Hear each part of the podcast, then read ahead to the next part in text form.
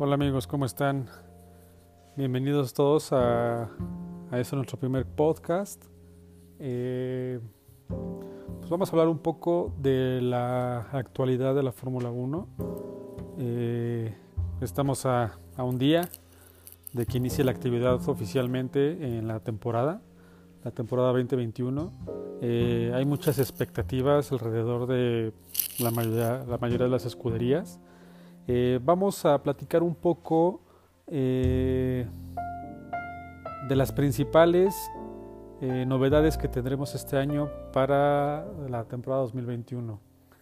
empezando por la cuestión del equipo Haas, no creo que vaya a haber mucho cambio con, con lo que pasó el año pasado con ellos, debido a que, bueno, Hubo una fuerte inversión eh, este, este año por el padre de Nikita Mazepin.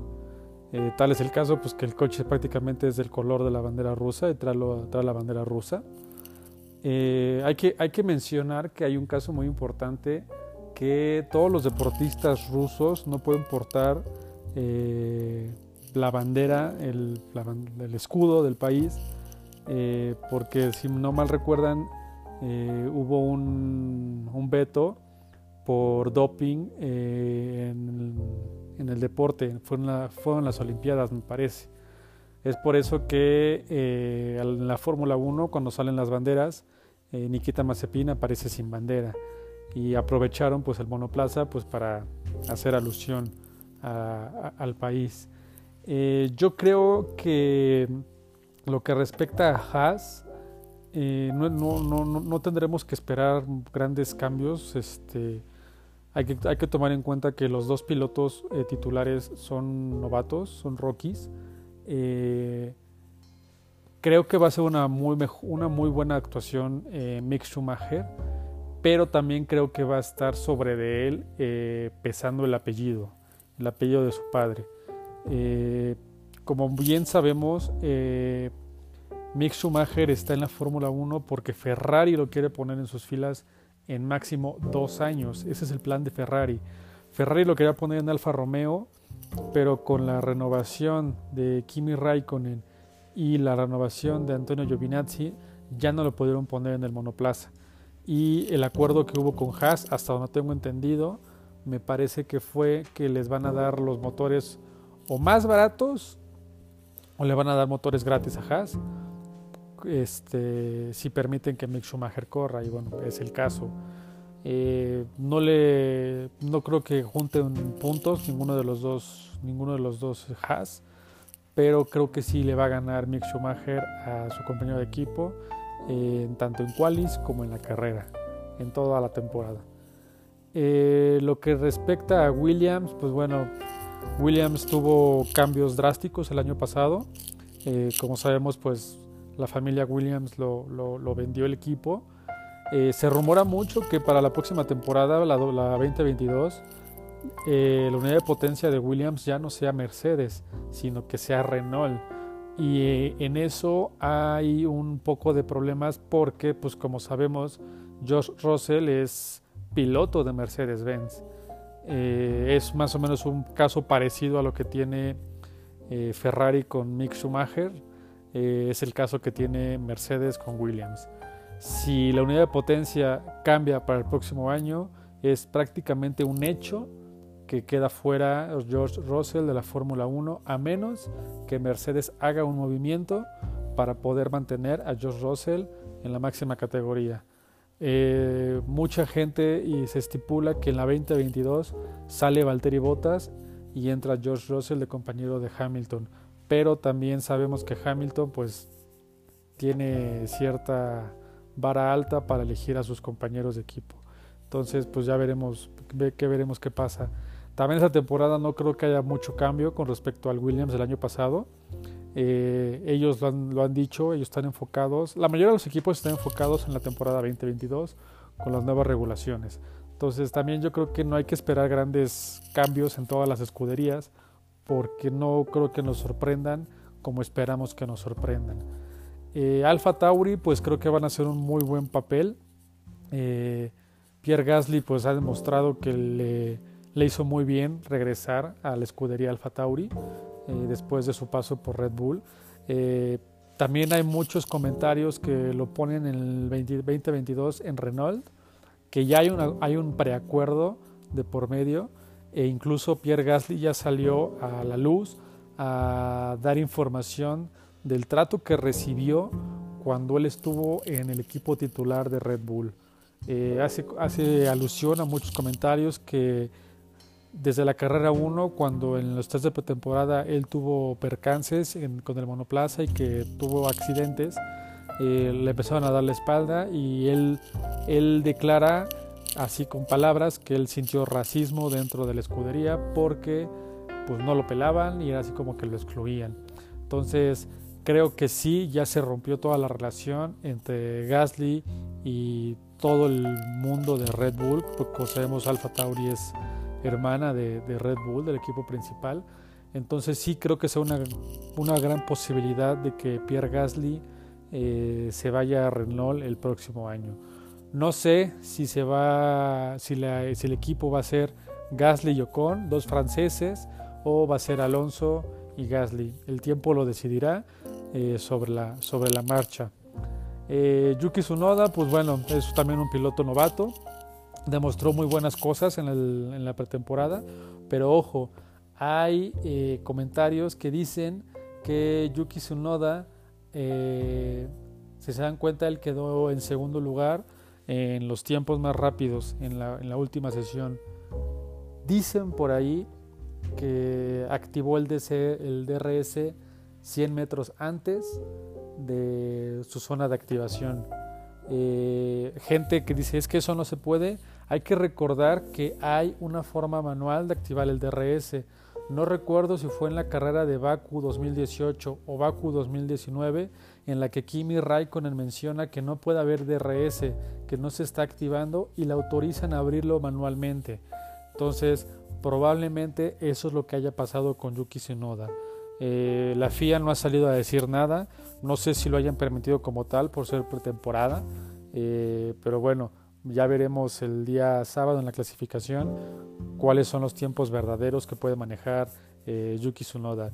Eh, Alpine, que bueno, lo estaba yo diciendo Renault, que bueno, al final son los mismos. Eh, va, va, a tener, yo creo que buen cambio con la llegada de Fernando Alonso. Al final pues, del día es un, es un bicampeón del mundo de la Fórmula 1. es un piloto que le gusta a mucha gente. tendrá su personalidad pero creo que llega a aportar mucho conocimiento nuevamente al equipo Alpine.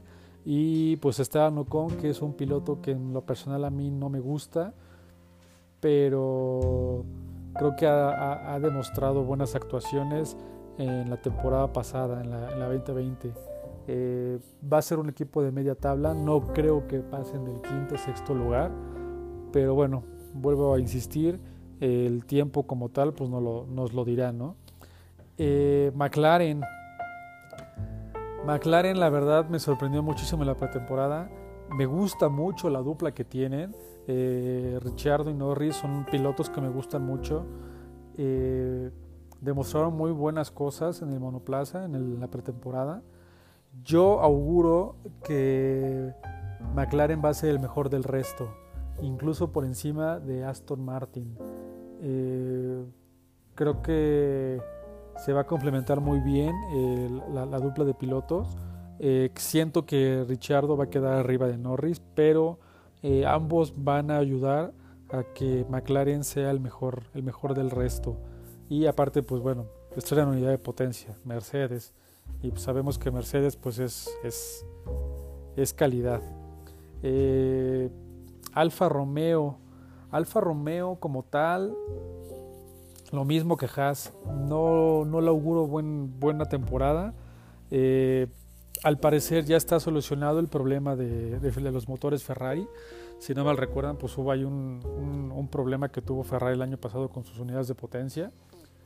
Eh, todo esto viene un poco con la cuestión de la penalización que tuvieron en, en el 2019 con el flujo de combustible que dejaban pasar.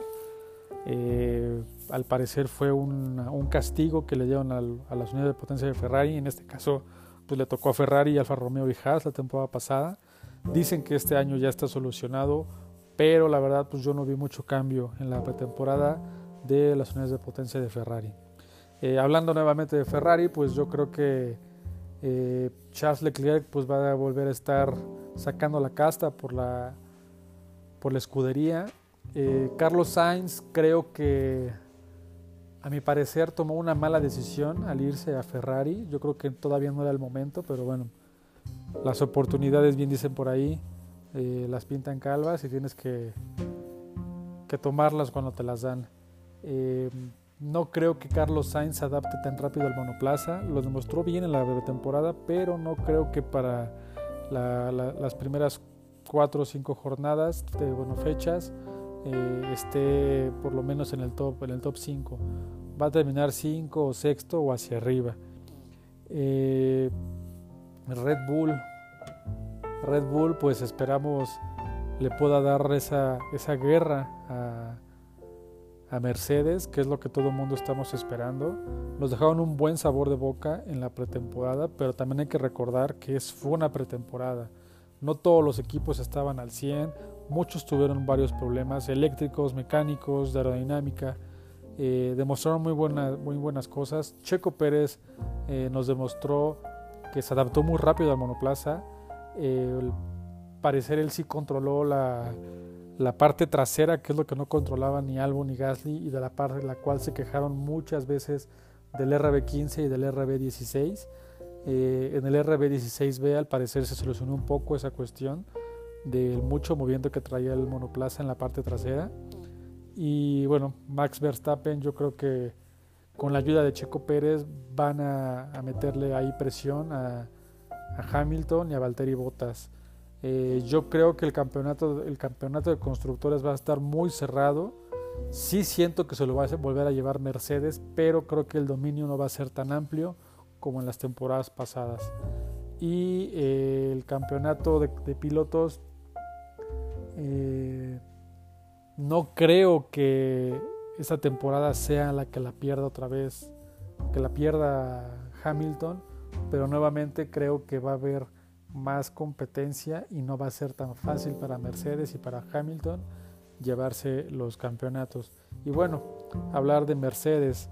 Eh, Mercedes hay una polémica que salió a la luz, no sé si alguno ya la, haya escuchado, haya visto, yo la verdad no he visto fotos, solo lo leí y lo escuché, que en los test de pretemporada Mercedes utilizó el vehículo el año pasado, pero en el Filming Day ya ocuparon el monoplaza nuevo, en donde se ve en el alerón frontal que hay cambios y en la nariz, que es totalmente diferente la nariz del auto del Filming Day al auto del test de pretemporada. No, yo les, voy a recordar, yo no he visto fotos, pero ya leí varios artículos y leí y escuché a, varios eh, especialistas, especialistas en la Fórmula 1 comentando esa situación. ¿Es válido? Sí, sí es válido porque al final es el equipo dominante de la Fórmula 1 en los últimos años, en la era híbrida. Obviamente no quieren mostrar su potencial hasta el día de la carrera.